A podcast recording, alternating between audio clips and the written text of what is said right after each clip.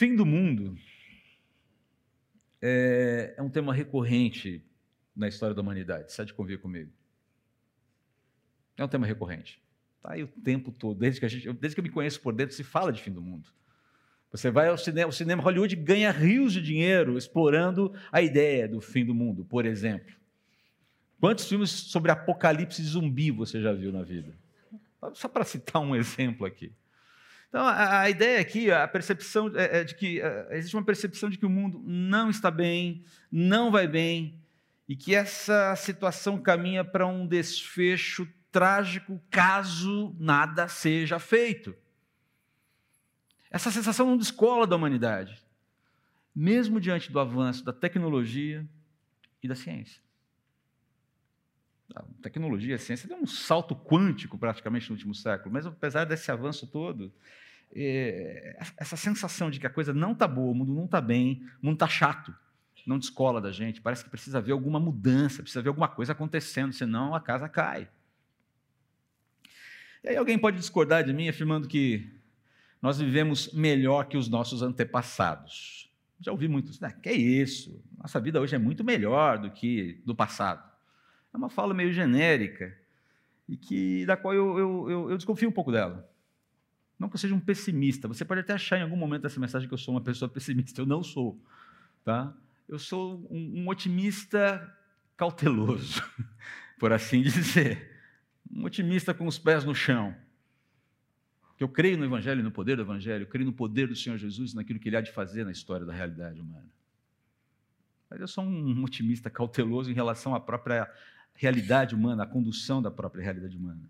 Então, é, eu discordo um pouco dessa afirmação de que a gente vive melhor do que os nossos antepassados. Eu, eu, eu, eu costumo replicar com uh, uma pergunta simples: melhor segundo quais critérios? Quais critérios? Longevidade? Vive-se mais hoje em dia? Na média, sim. Agora, deixa eu perguntar para você: quantas pessoas, quantas pessoas na terceira idade, na chamada melhor idade, você conhece que a vida, cuja vida escapa de problemas com saúde, lutas financeiras e lutas familiares? Quantas pessoas você conhece? que estão nessa fase da vida e não têm qualquer dificuldade com a sua saúde, não têm qualquer dificuldade com questões financeiras ou familiares. Quantas pessoas nessa fase da vida se tornam uh, ou totalmente dependentes dos seus filhos ou acabam sendo aqueles que sustentam filhos, quando não netos? Então, a longevidade, necessariamente, viver mais, é, é, é, é uma benção, claro que sim, mas a palavra de Deus também fala que depois de uma certa fase da vida, a vida se torna cansativa e enfadonha. Porque a vida está desconectada de Deus. E não que a pessoa esteja desconectada de Deus, mas a vida vivida debaixo do sol, essa vida, essa, essa, essa constância que a gente tem nesse mundo, ela vai cansando a gente vontade de voltar para casa, de voltar para quem nos fez, de nos reencontrarmos com o Criador de forma plena. Essa, esse é um desejo do ser humano.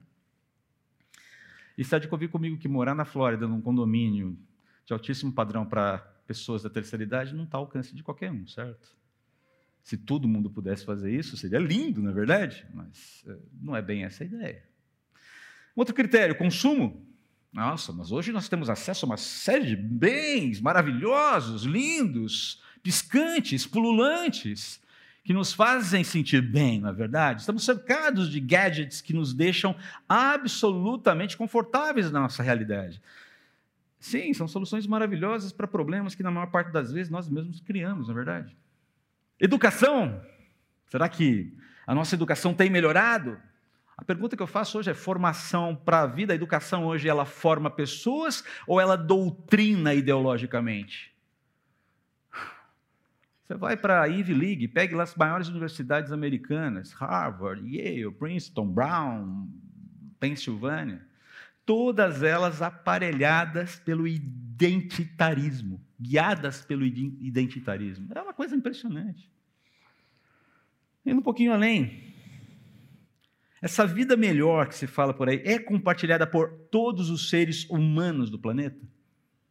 Só para você ter uma ideia, e aqui eu tive, consegui pegar só os dados de 2021, não conseguia andar muito mais próximo. Então, são dados de 2021 e já estão bem desatualizados, eu acho. A renda per capita no Brasil em 2021 era 15.600 dólares. Uau! Quanta grana, não é verdade? Você faz a, a, a, a cotação do dia aí. Enquanto no Brasil era isso, nos Estados Unidos a renda per capita anual era de 70.480 dólares, 4,5 vezes mais. E aí vamos para o planeta, planeta não, para o país mais tido como mais pobre do planeta atualmente, Sudão do Sul, que fica bem ali abaixo do Egito, né? Egito, Sudão, Sudão do Sul. Sabe quanto? A renda per capita do Sudão do Sul em 2021? Anual. 418 dólares e 58 centos. 37 vezes menor que a brasileira e 168 vezes menor que a americana. Isso em 2021. Então a pergunta aqui: será que o argumento da vida melhor está funcionando mesmo? Para todo mundo? Ou basta uma visita à Cracolândia? Basta um olhar mais cuidadoso nas esquinas da... próximas até de casa, para ver que a situação não é tão, tão melhor assim como a gente imaginava? E o que dizer da paz? O que fala da paz? Cadê a paz, hein? que todos nós almejamos tanto e que será concedido em dia. O Senhor Jesus é o príncipe da paz, lembrem-se disso. A nossa confiança num, num, num rei de paz não é, não é boba, ela não é tola. Mas, enquanto o homem tenta fazer a paz, cadê? Eu lembro até hoje de uma. Logo que começaram a surgir os carros blindados no Brasil, e num Natal, no final de ano, ah, eu lembro daquela propaganda, né? Colocaram um aço escovado de fundo com letras garrafais. No final do ano, assim, uma empresa de blindagem de automóveis. E a mensagem era: muita paz interior neste Natal. Como estratégia de marketing, sensacional. Mas eu olhei aquilo e falei: meu pai do céu, é, é isso que virou a paz então? Nada contra você ter um carro blindado, tá? Outro exemplo, só para a gente entender o quadro, ou para pelo menos pincelar um pouquinho do quadro. Se você pegar o registro histórico de pandemias globais, 35% delas foram vividas nos últimos 100 anos. E olha lá, que a conta não é tão simples assim. Três delas foram vividas na antiguidade, até o quinto século depois de Cristo. Uma no Império Bizantino, outra no Romano e outra no Império Japonês. Três.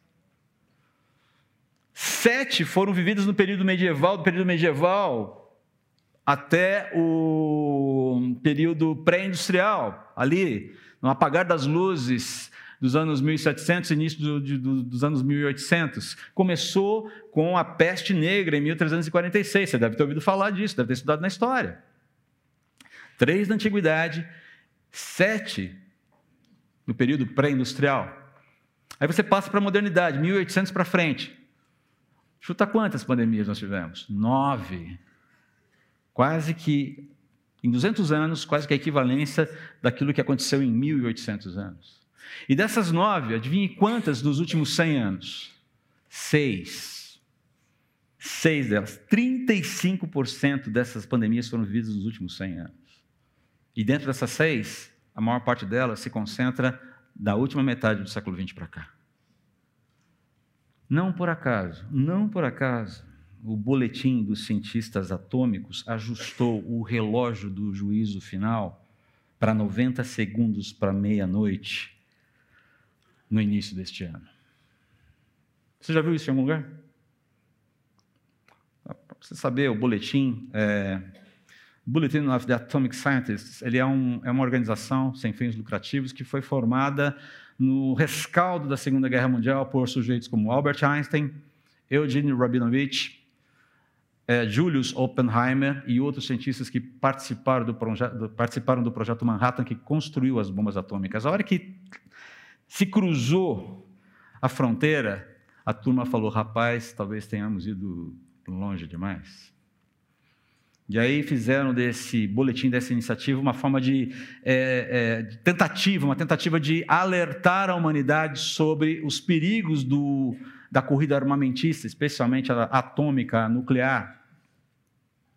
também acabaram se lidando com questões geopolíticas, questões é, é, é, ambientais. Então, todo ano sai um boletim. E esse ano, o relógio, que é um relógio simbólico, foi ajustado para 90 segundos para meia-noite. Meia-noite, diga-se de passagem, significa extinção da raça humana. Não tem nada a ver com cristãos aqui. Essa turma está falando, olha, o negócio está tá ficando estranho. E detalhe, naquele momento não havia no radar nenhum indício de guerra no Oriente Médio.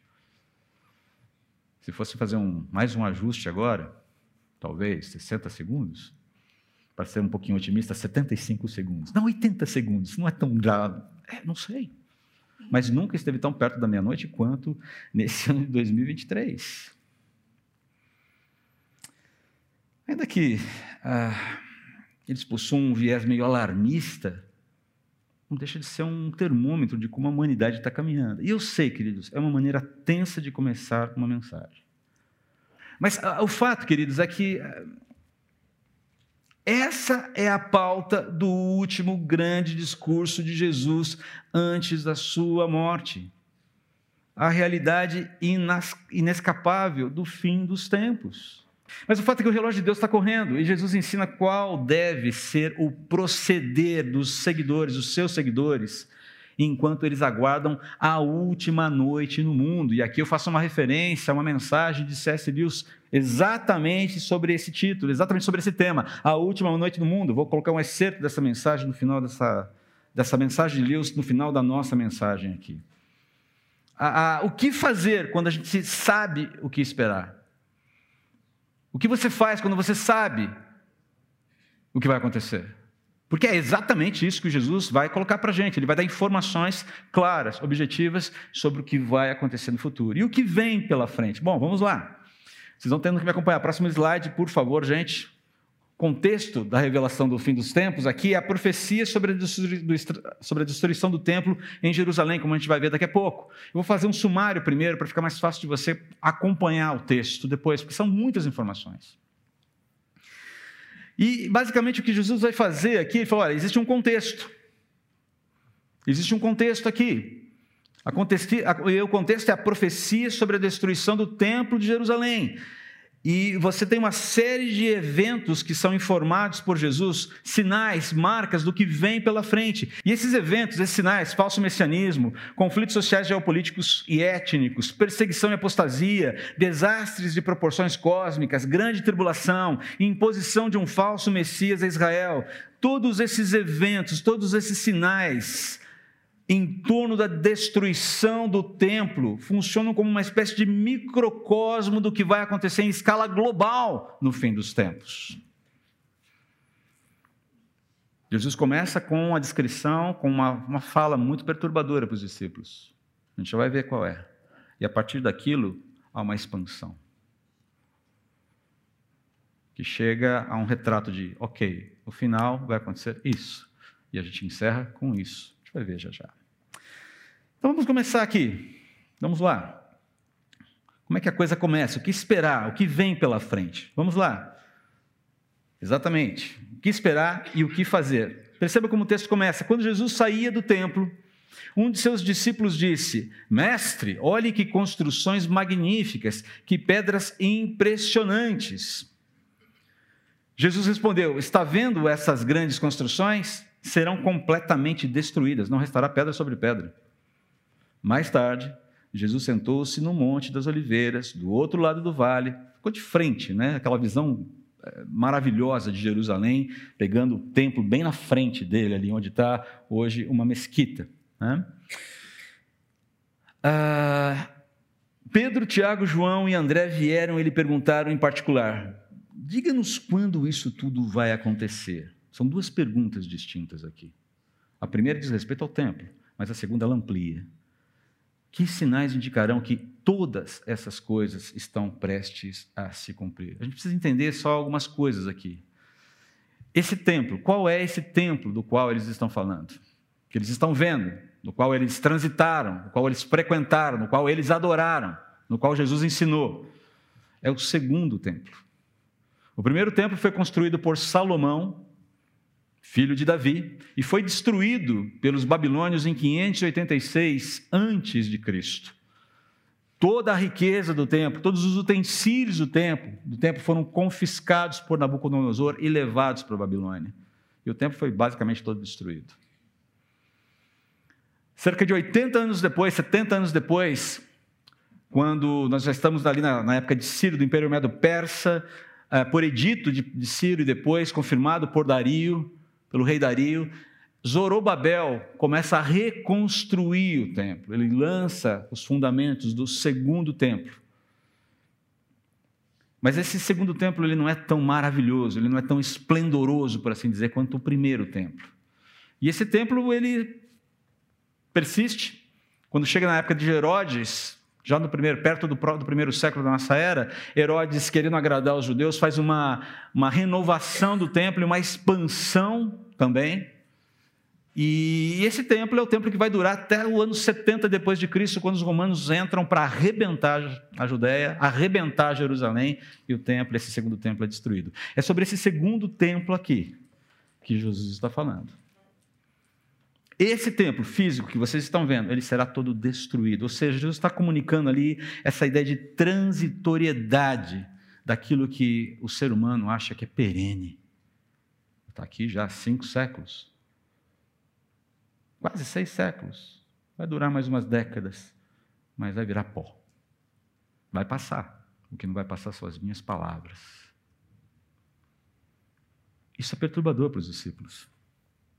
Como eu disse, a primeira, a primeira, indagação que eles fazem certamente se refere à destruição do templo, mas a segunda indagação vai além. Esse todos, esse todas que aparece aqui na sua projeção, não foi traduzido na NVT e ele faz muita diferença, porque ele indica que os discípulos perceberam nas palavras de Jesus sobre o templo que havia algo maior do que simplesmente a destruição do templo, por assim dizer.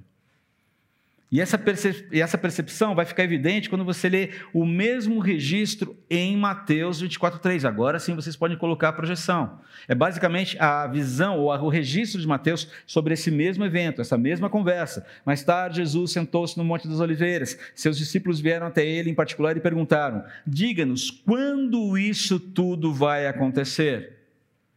E aí, olha a segunda pergunta: que sinal indicará sua volta e o fim dos tempos? É mais claro aqui. Por alguma razão, Marcos faz uma pergunta um pouco mais aberta, mas a, a ideia aqui é de que os discípulos percebem que, cara, a coisa aqui vai pegar. Quando vai acontecer a destruição do templo? E o que mais vem pela frente? Porque para os discípulos tudo é futuro. Então, e eles têm a ideia de um único evento. A destruição do templo sendo garantida por Jesus implica juízo de Deus, que implica fim do mundo e que, uau, implica restauração de Israel. Olha que legal. Tá tudo lá é misturado, tudo junto e misturado. Na cabeça deles, Jesus vai esclarecer: não, não é assim que está funcionando, não é assim que vai funcionar. E nós sabemos, houve sim um futuro próximo dos discípulos. Como disse agora há pouco, pouco mais de 30 anos depois dessa profecia de Jesus, durante uma revolta na Judéia, o general Tito invadiu Jerusalém, incendiou o terceiro templo e deportou a maior parte dos judeus que viviam na região. Foi um evento traumático para os judeus. Quem aqui já ouviu falar da história da queda de Massada? Foi um evento terrível para os judeus. Então, é, é, um, é um momento muito dramático dentro da história do povo judeu. Mas veja bem, nós sabemos, porque já aconteceu isso, mas o que não aconteceu ainda é esse futuro escatológico, esse fim dos tempos, é com o regresso de Jesus, os julgamentos, a era messiânica, a derrota final de Satanás e a realidade eterna. Coisas que ainda não aconteceram, a gente está guardando isso.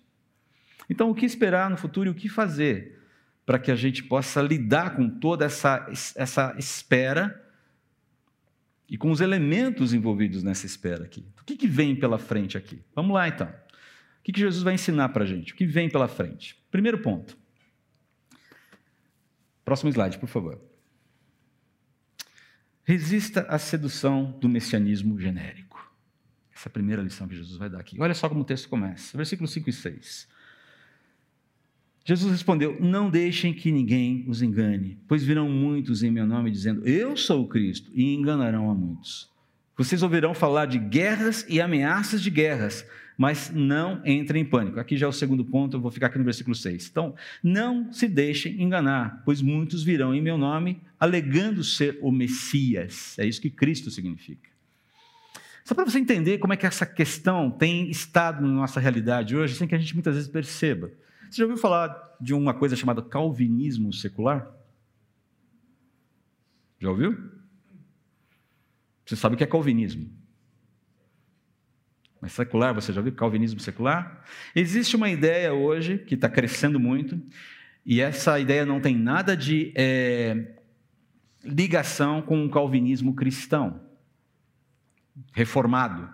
Tem a ver com a ideia de que, sim, algumas pessoas se veem como escolhidas, eleitas, por conta da sua condição social, por conta do seu nascimento, é, por conta da etnia na qual foram colocadas, ou seja, há um conjunto de circunstâncias na vida da pessoa que a faz crer que ela foi escolhida para liderar o mundo rumo a uma salvação meramente humanista.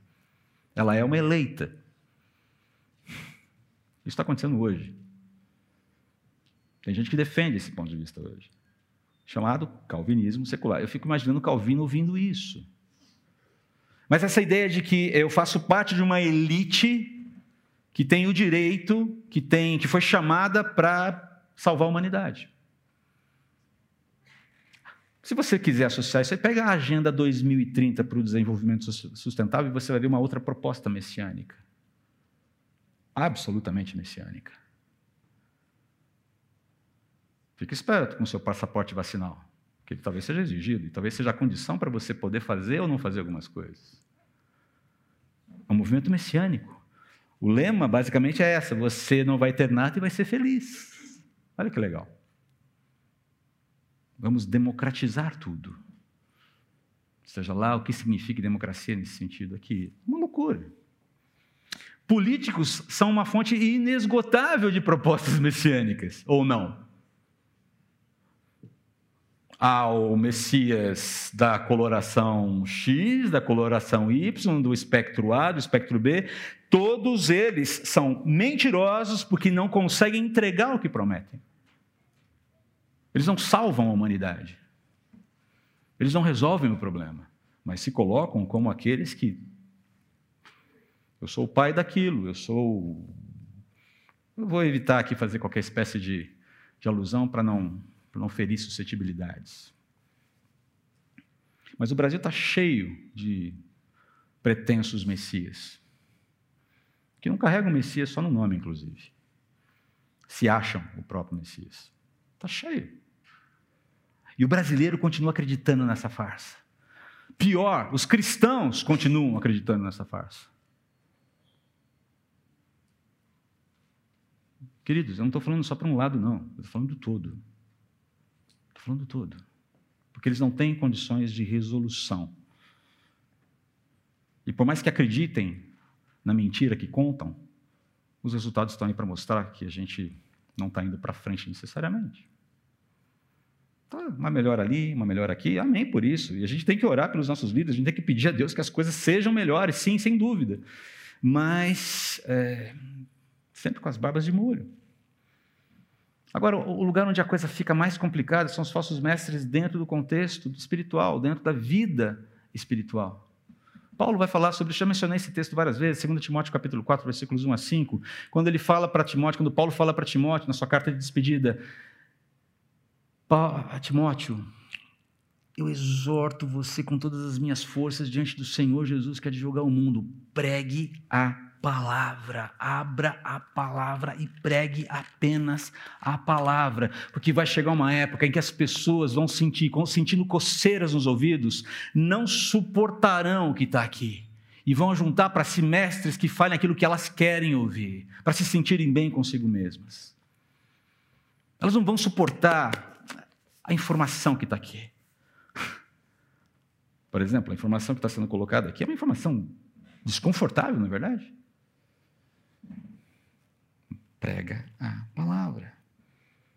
O que tem surgido de falsos mestres dentro do contexto chamado, dentro da cristandade, é uma coisa, sempre existiu, sempre existiram, mas atualmente tem sido terrível.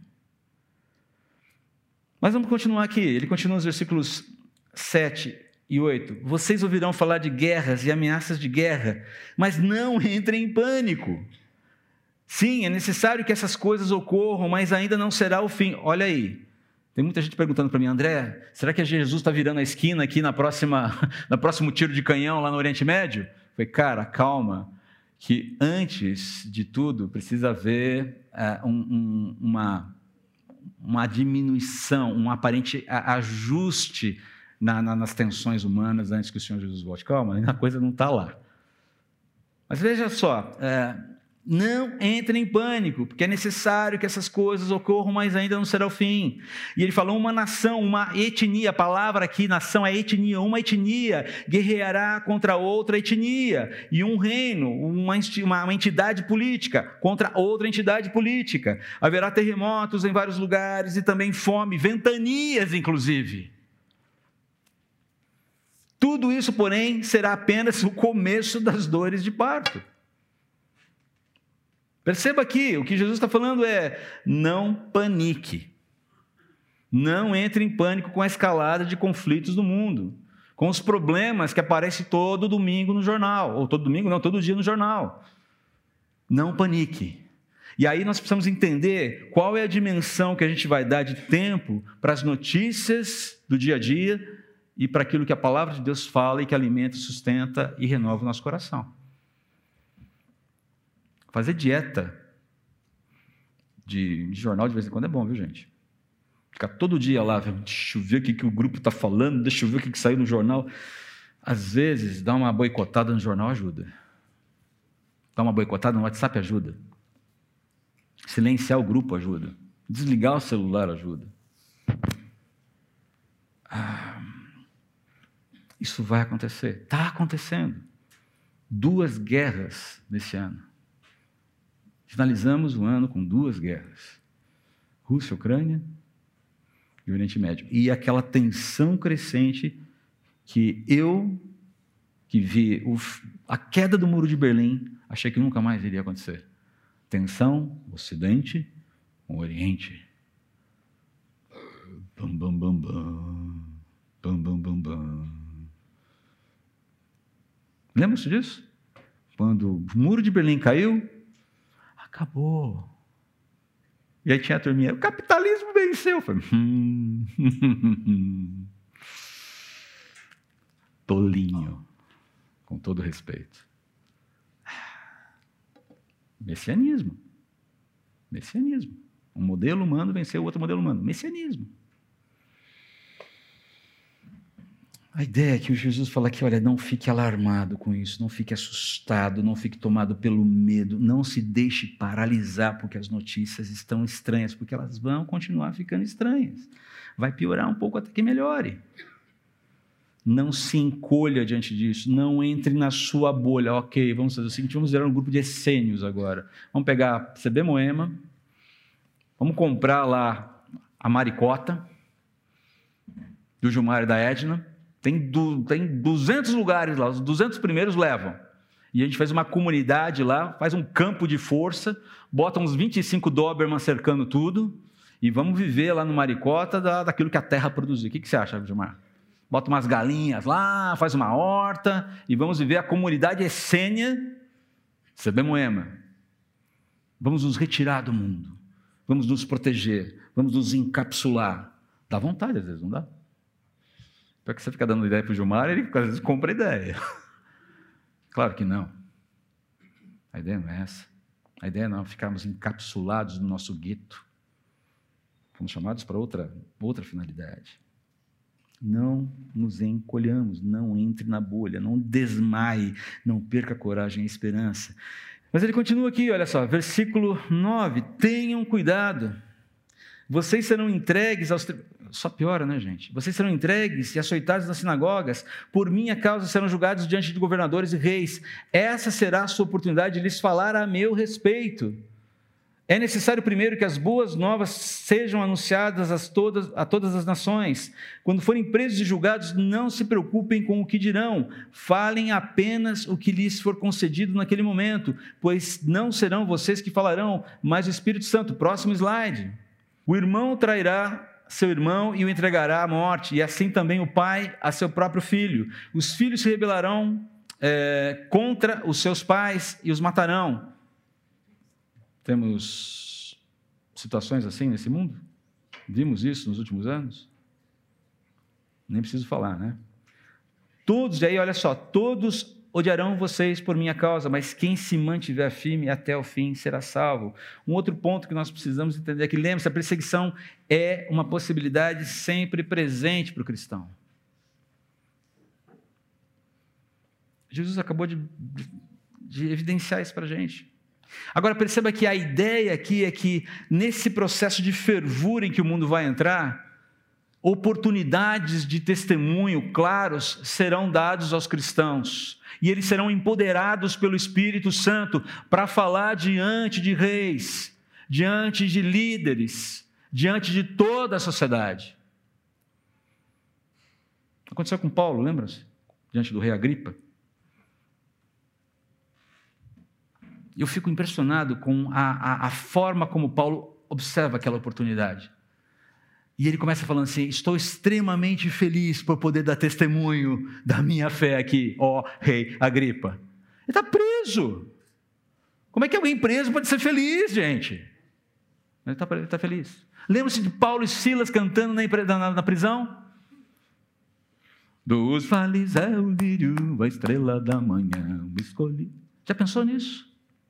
Você é, é encarcerado dentro da prisão, com os pés no tronco, cantando hinos de louvores a Deus. Eu, eu, eu... Se não é pelo poder do Espírito, convicções que Deus mesmo produz, um grau de fé que é o Espírito de Deus que promove, que injeta na gente, a gente não consegue. A gente olha isso e fala: fantástico, sensacional. Mas viver isso só pelo poder do Espírito Santo de Deus. Isso é possível. E, eventualmente, talvez, aconteça conosco. Sem dúvida que esse quadro geral diz muito respeito à realidade mais imediata dos judeus, mas nós precisamos lembrar, é um microcosmo trazendo uma revelação de algo maior. E aí no versículo 14, Jesus começa a falar de sinais que vão começar a aparecer no final dos tempos. E isso está muito mais localizado ali na, no encerramento, no capítulo final da história. O primeiro deles aqui, profanação e perseguição profanação do anticristo e a perseguição de Israel. É algo que vai acontecer. E, gente, quando eu falo de Israel sendo perseguida, Israel tendo esse papel de destaque dentro do plano profético, do cumprimento das épocas de Deus, eu não sou um defensor acrítico de Israel, ok?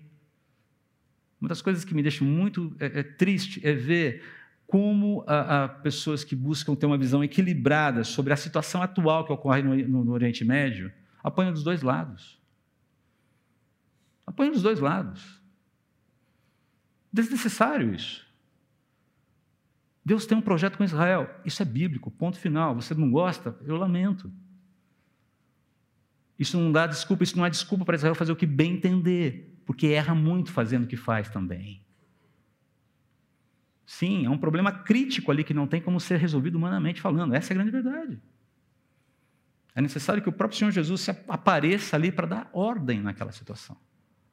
E ele vai fazer isso. Já pensou? Judeus e palestinos resgatados por Jesus celebrando juntos diante do Cordeiro?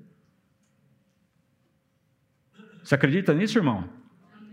Se palmeirenses e corintianos cristãos podem conviver, você acha que palestinos e judeus não podem conviver? Ou isso é difícil demais para o Espírito Santo de Deus? Você fala um amém para isso? Amém. Não sou o Valmir Nascimento, mas vamos lá, momento pentecostal CB Moema, fale amém para isso. Amém. Ore por isso. É nisso que consiste orar pela paz em Jerusalém. Não é paz para uma etnia apenas, é uma paz global, que abençoa todas as etnias. Israel vai entender isso uma hora. Vai apanhar um pouco antes, mas vai entender. E vai cumprir o seu papel. Até lá, infelizmente, muitas coisas tristes vão acontecer e a gente tem que continuar orando. Mas esse quadro de profanação está lá descrito. É, é algo que aguarda cumprimento futuro. E o profanador, ele é descrito por Paulo lá em 2 Tessalonicenses 2, 1 a 12. Nós não temos condições de ler agora. E a perseguição a Israel ocorrerá quando o anticristo romper esse acordo com a nação é, de Israel, exigindo ser tratado como uma divindade. Isso está descrito lá em Daniel capítulo 9. Então você tem que fazer essas conexões aqui. Jesus não está é, é, entrando no detalhe, mas está tudo presente quando você faz essa varredura na Bíblia e começa a aproximar as informações entender o pano de fundo aqui. Agora, perceba aqui no versículo 19, ele é importante para a gente, porque poderia, alguém poderia falar assim, mas tudo isso não aconteceu ali no primeiro século, com a queda de Jerusalém e a, a destruição do segundo templo? Por que, que a gente tem que ficar aplicando isso a um futuro escatológico que ainda não chegou? Porque olha só o que, o que Jesus fala aqui no versículo 19: haverá mais angústia naqueles dias que em qualquer outra ocasião, desde que Deus criou o mundo, e nunca mais haverá angústia tão grande. Ele está falando de um momento específico dentro da história.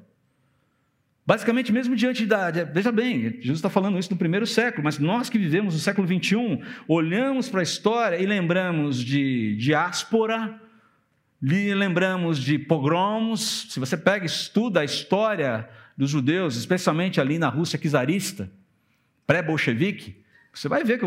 Alguém assistiu um violinista no telhado que eu recomendei aqui? Mais ou menos aquela história que fala do Holocausto. Não dá para negar o Holocausto, né? E Jesus fala: é, não haverá esse momento de aperto, de sufoco no fim dos tempos. Ele será inigualável. Nunca houve um momento tão tenso, tão difícil antes dele e não haverá outro igual depois dele. O que vem pela frente é, é assustador. Israel ainda viverá um último e definitivo período de angústias, sem equivalente na história, antes de desfrutar do livramento do Messias. E a preservação. Interessante olhar o versículo 20, que a preservação da vida dos salvos desse período tribulacional só será possível graças à limitação que Deus imporá ao sofrimento. Não fosse a misericórdia e a graça de Deus, ninguém resistiria. Ninguém aguentaria, ninguém chegaria ao final. Mas o texto continua. Você vai ter novamente aqui os falsos cristos vindo nesse período, porque são os aproveitadores da calamidade alheia, não é verdade? Essa é uma realidade nós, com a qual nós lidamos, que pastores lidam hoje em dia. Você sempre vai lidar com gente que se aproveita da calamidade alheia para infundir ou tentar vender uma espiritualidade meia-boca, de boteco, que na verdade só beneficia quem? O falso mestre, o falso Cristo. Que coloca as pessoas numa rota de colisão de médio e longo prazo consigo mesmos. Que usam, muitas vezes, a palavra, mas como ponto de partida, e a partir disso aqui você tem todo um ciclo de distorções que leva as pessoas para longe de Deus e não para perto dele. Falsos cristos. Olha, tá vendo? Tem, tem uma pessoa que está ali, ele é a cara de Jesus. E, gente, vamos lá, não precisamos. É, é, fujam dessas caricaturas como Henri Cristo, por exemplo. Aquilo é uma caricatura. Você tem que ser muito. É muito. Mas muito mas para lá de muito ingênuo para acreditar que aquele cara pode ser sequer um falso Cristo, que dirá Cristo. Nós estamos falando de pessoas muito mais habilidosas e, eventualmente, nem tão preocupadas em chamar para si o papel de Messias, mas que se comportam como tais. Versículos 24 e 25, preciso caminhar um pouquinho. Jesus está falando, fiquem atentos. E olha só o alerta que ele faz no versículo 23. Fiquem atentos a tudo isso que eu estou falando para vocês. Eu os avisei a esse respeito de antemão. Estou dando para vocês todas as informações para que vocês lidem com ela. Versículos 24 e 25. Naquele tempo, depois da angústia daqueles dias, o sol escurecerá, a lua não dará luz, as estrelas cairão dos céus, os poderes do céu serão abalados. Jesus está fazendo menção aqui no texto de Isaías, capítulo 13, versículo 10, e capítulo 34, versículo 4. De, de uma forma que nós ainda não compreendemos os momentos que antecedem a aparição gloriosa de Jesus serão marcados por cataclismos é, gigantescos que a gente não consegue entender ainda. Vai acontecer coisa muito esquisita. Sabe essa história do vem cometa? Sabe a história do vem cometa? Começou o ano aí, uma série de coisas acontecendo, guerra e tudo mais. Eu lembro do pessoal falar: vem cometa, só desgraça acontecendo nesse mundo. Ah, eu não vou dizer que vem cometa, mas você pode ter certeza que coisas muito extraordinárias, não no sentido de serem bacanas, mas de serem assustadoras, vão acontecer. Elas serão, digamos, o prenúncio, esse momento é, é, de, de, de, introdução ao que vai acontecer na sequência, do versículo 26, quando Jesus surgirá em glória para que toda a realidade o veja. E agora ele não vem como cordeiro, o cordeiro de Deus que tira o pecado do mundo, agora ele se apresenta como o leão que vem para julgar o mundo. Felizes aqueles que estão nas garras do leão, não é verdade? Salvos por Jesus, amigos do rei esses não têm por que temer. Esses não têm por que temer. Então todos verão o Filho do Homem vindo nas nuvens com poder e glória. Ele enviará seus anjos para reunir seus escolhidos de todas as partes do mundo. Veja, é um evento global, cósmico, das extremidades da terra às extremidades do céu. E aí Jesus dá uma lição aqui. Então aprenda a lição. André, aprenda a lição. Veja o que Jesus está falando. E ele aqui está fazendo uma síntese de tudo que ele falou anteriormente. Aprendam a lição da figueira. Olha a figueira aí de novo. Quando surgem seus ramos e suas folhas começam a brotar, vocês sabem que o, verão, que o verão está próximo. Da mesma forma, quando virem essas coisas, saberão que o tempo está muito próximo à porta. Queridos, nós temos estado atentos ao que Deus está realizando no mundo hoje. O, a nossa, o nosso engajamento com a nossa própria vida é, é, é tão absorvente assim que nós perdemos o contato com a realidade, com o todo daquilo que está acontecendo no mundo. Temos as nossas profissões, temos as nossas famílias, temos o nosso dia a dia para cuidar. Nós estamos atentos aos movimentos, ao que está acontecendo no mundo. Nós nos importamos, nós nos inquietamos, nós nos movemos para responder a essas necessidades, a esses problemas. Nós somos guiados, ajustados, somos guiados, somos desafiados a ajustar a nossa vida diante de toda essa realidade, todo esse cenário que vai sendo desenhado aí pela frente.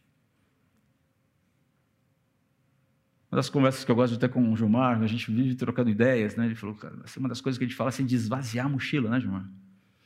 Cara, preciso esvaziar a mochila. Preciso me livrar daquilo que me, me emperra o caminhar com Jesus no mundo atual. O que emperra o teu caminhar com Jesus hoje? Emperra mesmo. Impede você de ser mais operoso, ser mais responsivo, ser mais compromissado com Ele, com os valores do reino. O que impede? Não estou falando de largar tudo para o alto, estou falando de modulação. Mais chique, mais sutil. Mas é isso mesmo, modulação. Como tem sido a modulação? Qual é o peso que a sua carreira tem na sua vida, por exemplo? É um peso equilibrado? Qual é o peso que o dinheiro tem na sua vida? Qual é o peso que o entretenimento tem na sua vida? Que a diversão tem na sua vida? Que os prazeres têm na sua vida? Como é que você constrói? Precisamos modular? Eventualmente, sim. A ideia é que fique atento ao que Deus está realizando. Não se distraia com a dinâmica do mundo. E não diz respeito a sair do mundo, mas a entender que nós não podemos ser fisgados pelas propostas, pelos convites, pelos hooks que estão colocados aí. Você quer ver uma sugestão que eu quero? Uma sugestão, se você me permite dar. Não faça dívidas desnecessárias daqui para frente. Viva com o seu salário Elimine suas dívidas. Procure viver com menos. Guarde, reserve na medida do possível. É só uma sugestão. Não estou profetizando nada. Mas talvez seja uma boa sugestão. Ai, André, mas eu queria tanto comprar o iPhone 15 Titanium Pro Hypermaster Blaster. Então, Mas eu vou dividir em 35 vezes sem juros. Você que sabe. Você que sabe. Você precisa? É necessário? É tão fundamental assim? Ok. Não se distraia com a dinâmica do mundo. Lute contra a carne, a carne, nós mesmos, com os nossos ímpetos, os nossos afetos que nos afastam de Deus. Lute contra o mundo no sentido de sistema, sistematização de vida, longe de Deus. E entenda que sim, você pode, a gente pode, a gente deve lutar contra Satanás. Sabe por quê? Porque quando a gente luta contra ele, quando a gente resiste a ele, sabe o que ele faz? Pica a mula. Vai amolar outro. A Bíblia fala isso. Resistir ao diabo e ele. Ó, para resistir, na minha força, eu não dou conta, preciso do Senhor. Mas fala, resista, ele foge. Porque ele percebe, ele não vai gastar tempo com quem dá trabalho. Ok? Fica aqui a dica. Nós vamos lá. Está terminando, gente, aguente. Que feriado esse, não? Ventanias palavras proféticas, fim do mundo, céus. Senhor Jesus, está todo mundo clamando por Maranata já, né, Cláudio? Nesse momento. Próximo slide, então. Uh, por fim. E por fim, vigie. É a ordem com a qual Jesus encerra essa mensagem. Eu lhes digo a verdade: essa geração, esta era, certamente não passará até que todas essas coisas tenham acontecido e os céus e a terra desaparecerão. Está vendo por que não pode ter acontecido no primeiro século? Mas as minhas, tudo no primeiro século, mas as minhas palavras jamais desaparecerão. Olha só que interessante. A, a, a transitoriedade atinge tudo nesse mundo, menos as minhas palavras. Contudo, ninguém sabe o dia nem hora em que essas coisas acontecerão. Ups, tem pegadinha aí? Não, não é pegadinha. Não tem pegadinha. É a forma de Deus agir. Nem mesmo os anjos do céu, nem o filho, somente o pai sabe. Eu não quero entrar nessa questão aqui porque o filho não sabe. A gente pode, se você quiser saber, depois você vem falar comigo, eu te explico um pouco melhor que vai demandar tempo aqui. Mas tem a ver com a função, as funções dentro da Trindade, não com a ontologia do ser. Tem a ver com o papel que cada um ocupa dentro da economia da Trindade, ok? Contudo, ninguém sabe o dia nem a hora em que essas coisas acontecerão. Bom, ok? Versículo 33. E uma vez que vocês não sabem quando virá esse tempo, o que vocês devem fazer? Vigiem. Fiquem acordados, não se deixem entorpecer pelo mundo, não se deixem distrair pelo mundo, não se deixem afastar, perder o foco do que Deus está fazendo, entendendo, discernam o que está acontecendo aqui. Fiquem atentos. A vida ou a vinda do Filho do Homem pode ser ilustrada pela história de, uma, de um homem que partiu numa longa viagem. Quando saiu de casa, deu instruções a cada um de seus servos sobre o que fazer e disse ao porteiro que vigiasse à espera da sua volta. Vocês também devem vigiar, pois não sabem quando o dono da casa voltará à tarde se à tarde, à meia-noite, à, meia-noite, de madrugada ou ao, ao, amanhecer. O que fica muito claro é que Jesus virá aqui num período, ele ilustra aqui que a sua vinda se dará num período da vigília. A vigília é a chamada noite, do entardecer ao amanhecer. Não é que Jesus vai vir durante a noite, a nossa noite, mas ele vai vir no momento de vigília. O que o Senhor vier, não os encontre dormindo quando chegar sem aviso. Eu lhes digo uh, a todos: vigiem, fiquem atentos, discernam o tempo de vocês, vejam o que Deus está fazendo, olhem a realidade, nutram o seu coração com esperança, nutram o seu coração com a palavra, Nutram a sua vida com oração, porque com Bíblia, com a palavra, com a oração, vocês conseguem manter um caminhar legal com Jesus. Encham-se do Espírito. Deixem que o Espírito penetre, vá impregnando todos os poros do corpo, para ajustar, para modular, para corrigir, para tirar do foco aquilo que está fora, aquilo que está sobrando. E começar a ajustar aquilo que precisa ficar, porque é eterno. Falei que ia mencionar, próximo slide, por favor, gente, uma, um excerto do livro do C.S. Lewis, de uma mensagem do C.S. Lewis chamada A Última Noite no Mundo. E se você não lembrar de mais nada do que eu falei aqui, pegue a última parte desse excerto do livro, da mensagem dele, tá bom? Ele fala: a doutrina da segunda vinda de Jesus é, é profundamente incompatível com todo o caráter evolucionário ou desenvolvimentista do pensamento moderno.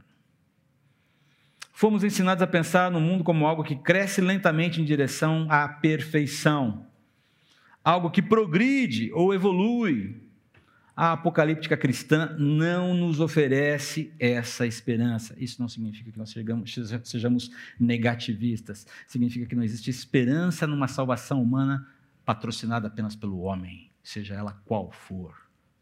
Nós precisamos da própria divindade, do próprio Senhor encarnado, do próprio Senhor presente nesse mundo, oferecendo salvação para nós, dando-se no nosso lugar na cruz e ressuscitando para nos imputar justiça. Ela prediz um súbito e violento fim imposto de fora. Um extintor disparado contra uma vela, uma cortina descendo sobre a peça. Pare! O ensinamento do Senhor sobre o assunto consistia claramente em três proposições. E se você lembrar disso, está ótimo.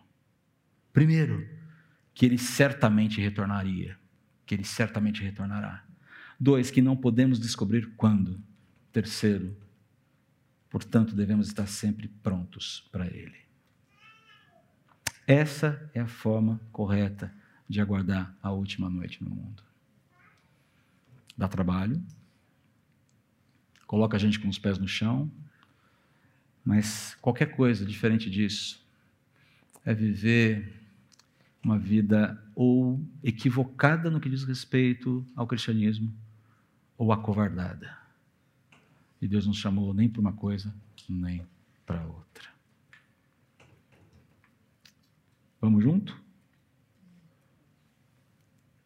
Para terminar aqui, quero dizer para vocês que eu amo vocês. Mas é uma mensagem pesada. Não é uma feijoada. É uma buchada. E eu não gosto de buchada, mas ela é necessária. Vamos orar. Senhor, nós dependemos do Senhor para lidar com toda essa série de informações e, e, e não deixamos que o nosso coração, não, nosso coração não ser esmagado por tudo que está acontecendo. A palavra é de esperança. O Senhor volta, mas existem tantas, tantos eventos até a sua volta com os quais nós provavelmente teremos que lidar isso nos assusta tanto às vezes, Senhor. Nós queremos ser o Maranata, mas não queremos o custo da espera do Maranata. Queremos, vem, Senhor Jesus, volta, Senhor Jesus, tira a gente desse sufoco, Senhor. Mas não queremos passar por ele, pelo, pelo, pela intensificação daquilo que nós chamamos de sufoco. A grande verdade é que nossa vida ainda é boa demais e a gente gosta dela. E a gente gosta de estar pegado a ela. A gente gosta das nossas da nossa realidade, a gente gosta das coisas que nós temos, daquilo que a gente construiu nesse mundo, que o Senhor permitiu que nós construíssemos nesse mundo. E o Senhor diz: ok, mas isso tem uma, uma duração, isso tem prazo de validade, isso, isso é, é transitório. Comece a se abastecer com aquilo que não é transitório. Deixa essas coisas no lugar que elas devem ocupar na sua vida, elas devem ocupar um lugar secundário na sua existência. Não é simplesmente varrer para fora da vida. Talvez tenhamos que varrer para fora da vida, eu não sei. Mas o que nós precisamos é, é, é de modulação, de equilíbrio, de entender aquilo que está brigando aquilo que está tentando se vender como esperança na nossa vida e na verdade não é. Que, briga no nosso coração? Que tenta trazer para a gente, ou mentir para a gente, dizendo: olha, a sua esperança está aqui. Um casamento perfeito. na criação de filhos maravilhosos, num salário fenomenal, na posição XYZ da empresa ABC,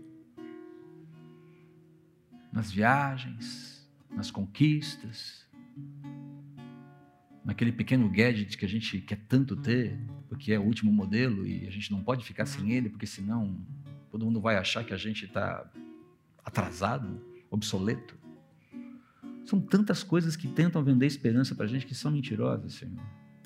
Como precisamos da tua ajuda para perceber a mentira de cada uma delas e colocá-las no seu devido lugar, enquanto o Senhor assume o seu lugar de honra nas nossas vidas. Por favor, dê-nos coragem para deixar o Senhor assumir o lugar de honra nas nossas vidas. Porque ao fazermos isso, ainda que venham esses dias difíceis, ainda que nós sejamos testemunhas oculares vivendo esses dias difíceis, o nosso coração não vai desfalecer. Ele vai ser atribulado, sim. Ele vai ser testado, sim. Ele vai ser provocado, sim. Ele vai ser cansado, sim. Mas ele não vai ser vencido. Ele não será vencido. Porque está nas mãos do Senhor de toda a glória. Está seguro nas garras do leão. E no final, o leão vence. Já venceu. Sustenta-nos nessa verdade, eu te suplico em nome de Jesus. Nesse momento em que vamos participar da ceia do Senhor. Ó Deus, ó Senhor Jesus, que a nossa esperança em Ti seja renovada por completo, algo que só o Teu Espírito pode fazer. É meu clamor, em Teu nome. Amém.